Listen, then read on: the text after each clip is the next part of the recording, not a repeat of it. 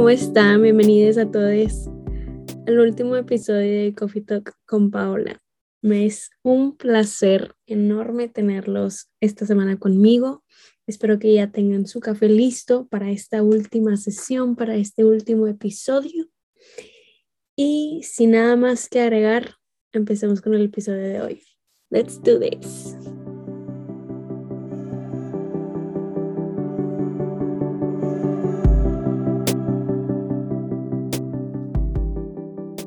Realmente yo creo que este último episodio ha sido el que más he anhelado grabar porque creo que es como mi aprendizaje más grande, a lo largo de este año y sobre todo estos últimos meses y sobre todo creo que es ahora sí la razón número uno de por qué hago el podcast. Y yo creo que es una perfecta culminación de todos los episodios que vimos en, esta temporada. Este, creo que a lo mejor el feminismo queda un poquito extra porque a lo mejor eh, no se ve tan presente dentro de mi desarrollo este año, dentro de mi eh, evolución, como sea que le llamemos. Entonces, el día de hoy y en nuestro último episodio juntos, quiero platicar con ustedes sobre la felicidad y cómo llega la felicidad a mí y como yo tenía una concepción errónea de la felicidad y, creo que es, es algo que me encanta decir la palabra narrativa, pero es algo que está presente en una narrativa equivocada. Eso es lo que yo quiero pensar o mínimo esa es la conclusión que he logrado llegar en estos últimos meses. Yo siempre pensaba que en el momento en el que yo iba a ser feliz, ya no iba a tener cosas por las cuales tenía que estar triste o que mi felicidad iba a ser simplemente felicidad, que no iba a tener nada que adolecer, no iba a tener nada que eh, llorar o, o llevar un cierto duelo, como que nunca me imaginaba esas dos emociones conjuntas. Para mí la felicidad era la felicidad y punto final. Para mí era pura, era eh, no había una combinación con felicidad más que felicidad, mientras que yo siempre he visto como otro tipo de sentimientos o, emociones eh, juntas a lo largo de mi vida, pero con la felicidad siempre yo la veía muy, un poco entre que lejana a mí, pero sobre todo era eso, ¿no? Que veía la felicidad como simplemente felicidad. Y ya repetí muchísimo la palabra y van a perder el sentido de la palabra, pero puramente felicidad. Y este año descubrí que no era así. Si, les, si soy un poquito em, más vulnerable con ustedes y un poco más literal con ustedes en cuanto a las situaciones que viví durante este año. Creo que lo más importante que sucedió para que yo viviera lo que viví este año es que el año pasado yo lo ignoré por completo. No sé si alguna vez han escuchado la quote que dice, sabía que me iba a estrellar y aceleré. Hay una frase que dice así, siempre la decíamos unas amigas y yo y nos, nos gustaba muchísimo. Bueno, en mi caso, yo sabía que me iba a estrellar y puse el freno de mano probablemente ahorita se están cuestionando, pero esto tiene que ver con la felicidad, pero se los juro que al final la conclusión es excelente. Entonces, el año pasado, el semestre de septiembre, octubre, más bien septiembre a diciembre de 2020, yo sabía que me iba a estrellar, yo sabía que me estaba metiendo en situaciones que probablemente al final no iban a terminar siendo como yo quería que fueran o yo sabía que no iban a tener el final que a mí me hubiera gustado que tuvieran. Yo lo sabía perfectamente cuando me metí en esas situaciones, pero decidí ignorar por completo que iba a llegar a ese punto. Entonces yo sabía que me iba a estrellar y yo de cuenta que ponía el freno de mano constantemente. En vez de acelerarle, en vez de, no sé, mínimo manejar las situaciones, yo completamente lo ignoraba. Y eh, todo se viene, todo choca en enero y febrero del, de este año. Y ese choque es lo que pues ocasiona las cosas que ya les he platicado a lo largo del, del podcast. Hay una cosa muy importante aquí que dentro de yo poner ese freno de mano, yo al ver a la Paola de ese octubre de 2020, que era feliz porque estaba viviendo una situación en la que ella estaba teniendo cierto control al poner el freno de mano y al evitarse ese cierto dolor o al evitarse ese cierto choque.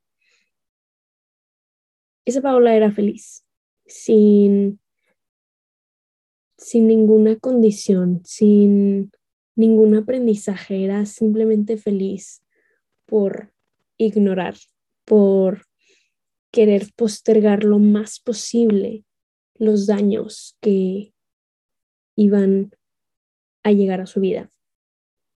Y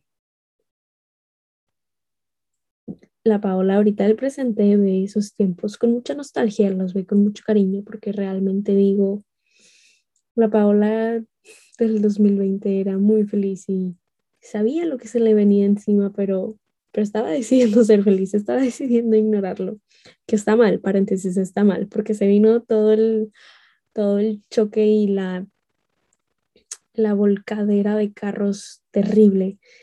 Y dentro del darme cuenta que yo puse el freno de mano, llego a la conclusión, bueno, no llego a la conclusión, pero simplemente estos últimos meses en los que ya puedo estar un, un, poco más contenta conmigo misma, en los que empiezo el podcast, en los que las situaciones ya se estaban alineando en mi vida, donde ya había vivido mis meses pesados, en donde ya había aceptado las cosas que tenía que aceptar, me había salido de las situaciones que me tenía que salir, tuve que marcar mis límites, tuve que cerrarme y tuve que volver a conocerme y tuve que vivir todo este proceso de autoconocimiento y este, esta tristeza interna extrema que, que sufrí estos meses y tratar de empujarme dentro de esa tristeza yo siempre veía al final del túnel como esta felicidad pura, sin condiciones. Yo pensaba en la Paola poniendo el freno de mano y siendo feliz. Y me topo con que esa felicidad no es tan pura como yo la lograba ver, porque dentro de todo mi proceso que llevo este año, perdí muchas cosas. Me perdí a mí misma, perdí una versión mía, perdí varias amistades, perdí a varias personas, perdí algo. Y entonces hay días en los que ese duelo regresa a mí y me pesa. Y estoy siendo muy feliz y estoy siendo muy agradecida por la vida que tengo ahorita, pero me pesan todas las cosas que perdí y me pesa todo lo que tuve que hacer para poder llegar a este momento. Me pesa ese proceso extremo, me pesan los días en los que no me podía parar de la cama. Me pesa todo. Me pesan todos los aprendizajes que tuve. Me pesan las cosas nuevas que tuve que conocer que a lo mejor no hubiera conocido de, de yo haberme estrellado en el momento que me tenía que estrellar. Y me tumba. Entonces la primera vez que me derrumbo dentro de mis días de felicidad, yo tenía este miedo extremo de decir, estoy cayendo otra vez, estoy teniendo los mismos hábitos que al principio de este año, me estoy sintiendo todavía aún más triste que ese, ese último día de febrero en el que se detonan muchas cosas. Y, yo entraba como en crisis y decía, es que no puede ser, no puede ser que acabo de vivir todo un proceso para que todo se derrumbara porque otra vez me estoy sintiendo así. Y ahí fue donde capté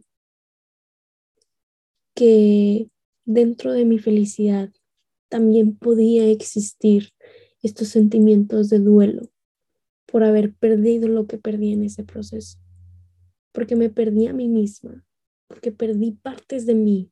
Descubrí muchas cosas nuevas, sí, y soy muy feliz por eso. pero también tengo que poder lamentar o vivir ese duelo de las cosas que perdí. Muchas veces no vivimos el duelo de las cosas que perdimos para llegar a la felicidad en la que estamos. Y, y en esos días tan tristes que vuelvo a tener, en los que pienso en todas las cosas que perdí, simplemente me permito sentirlo. Me permito vivir el duelo, me permito sentir esa nostalgia, extrañar a esas personas, querer abrazar a esa Paola que ya no existe, pedirle perdón a la Paola que, que perdí. Me permito, me permito ser vulnerable y me permito estar triste. Porque porque es cierto que perdí muchas cosas en el camino, porque es cierto que batallé mucho para llegar a donde estoy. Y, y creo que no hablamos mucho de eso, creo que nadie nunca me había dicho que el llegar a ser feliz me iba a conllevar días los que iba a doler las cosas que perdí. Pero creo que lo más importante de estos días en los que me permito ser vulnerable, en los que me permito vivir mi dolor, en los que me permito sumergerme en la tristeza, es recordarme que ese proceso valió la pena, que valió cada segundo, que perdí muchas cosas y que está bien extrañarlos. Pero no porque lo extrañe significa que lo tenga que tener en mi vida otra vez. No porque lo extrañe significa que era bueno para mi vida hay muchas cosas que extrañamos por nostalgia o por el simple hecho de del sentimiento que nos dio en, ese preciso momento de nuestra vida. Pero no significa que tenemos que volver a recrearlo, no significa que volvamos a tener que, que vivirlo o incluso el extrañarlo no significa que lo quiera tener ahorita en mi vida. Simplemente significa que me duele que ya no estés, que me duele que ya no estés, pero reconozco que soy la persona que soy hoy, por eso que viví, y que soy la persona que soy hoy, porque ya no está eso en mi vida, porque perdí esa versión mía, porque perdí esa amistad, porque perdí a esa persona importante, porque viví cierta situación que me sacudió el mundo y me tuvo que hacer cambiar de persona.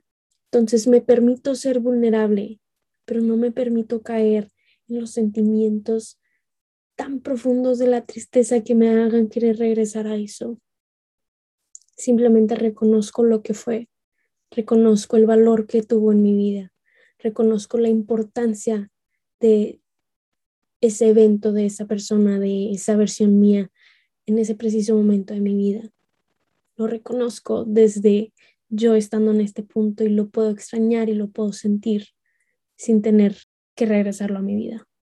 Yo creo que la felicidad es muchas cosas y a veces la felicidad puede ser dura de conseguir y puede ser un proceso difícil de llevar y puede ser una constante batalla donde a veces es más fácil mantenerse en esa tristeza.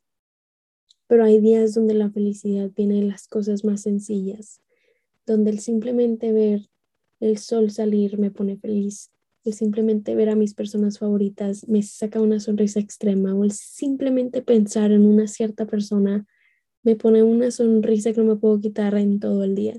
La felicidad no es nada más una cosa, no es una felicidad pura o una felicidad extrema. La felicidad es muchísimas cosas y creo que es importante reconocer eso y creo que es importante saber que dentro de tus días felices puedes tener ciertos días caídos. Y no porque estés volviendo a caer o porque tengas un día triste o que porque tengas un día pesado significa que otra vez volviste a recaer. Simplemente estás teniendo ciertos síntomas de duelo, como quien dice.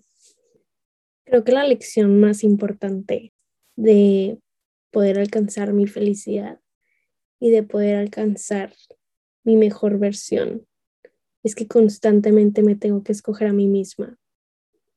Y creo que lo he mencionado en varios de los episodios de, del podcast, pero nunca está de más volver a recordar que no está mal escogerte a ti misma en situaciones y poner tus sentimientos antes y evitarte problemas y evitarte em, situaciones que te van a hacer perderte a ti misma. No vale la pena perderte a ti misma por alguien más, no vale la pena perderte a ti misma por una situación externa a ti. Si está en tus manos, si tú puedes controlar ese posible choque, hazlo. Sé que hay muchas situaciones en las que no tenemos el control sobre si nos perdemos a nosotros mismos o no. Y en las que no tenemos el control, simplemente es vivir el proceso, conocernos, vivir la tristeza, vivir los sentimientos, vivir esta nueva aventura o esta nueva etapa. Da mucho miedo porque es nuevo y da mucho miedo porque es lo desconocido y porque nadie más lo ha vivido. Pero vale la pena, vale 100% la pena.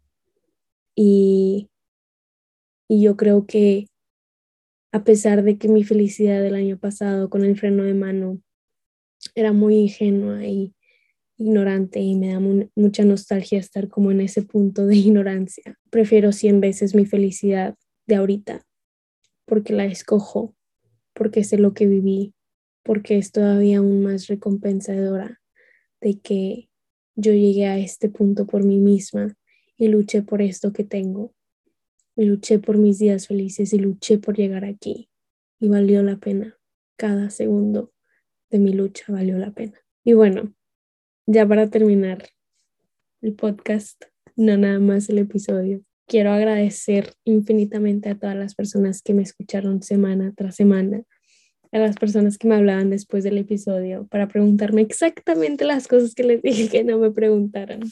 Me ponía muy feliz de nada más saber que sí habían escuchado y de saber que les causaba preguntas, que les causaba dudas, que me hicieron comentarios, que ocasionó alguna conversación me hicieron muy feliz y gracias por haber formado parte de mi proceso, gracias por haberme escuchado, gracias por haberme permitido ser vulnerable con ustedes y de abrirme las puertas de su casa, de su vida, de literalmente su persona.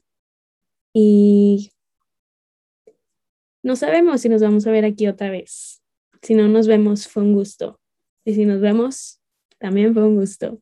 Espero que hayan disfrutado muchísimo el podcast, que les haya gustado todos los episodios. Lo hice desde el fondo de mi corazón y, y lo hice como un proceso para yo poder concluir y para poder tener como ya un cierre final en esta etapa de mi vida. Y bueno, gracias por haberme escuchado. Les quiero a todos, a todos. Adiós.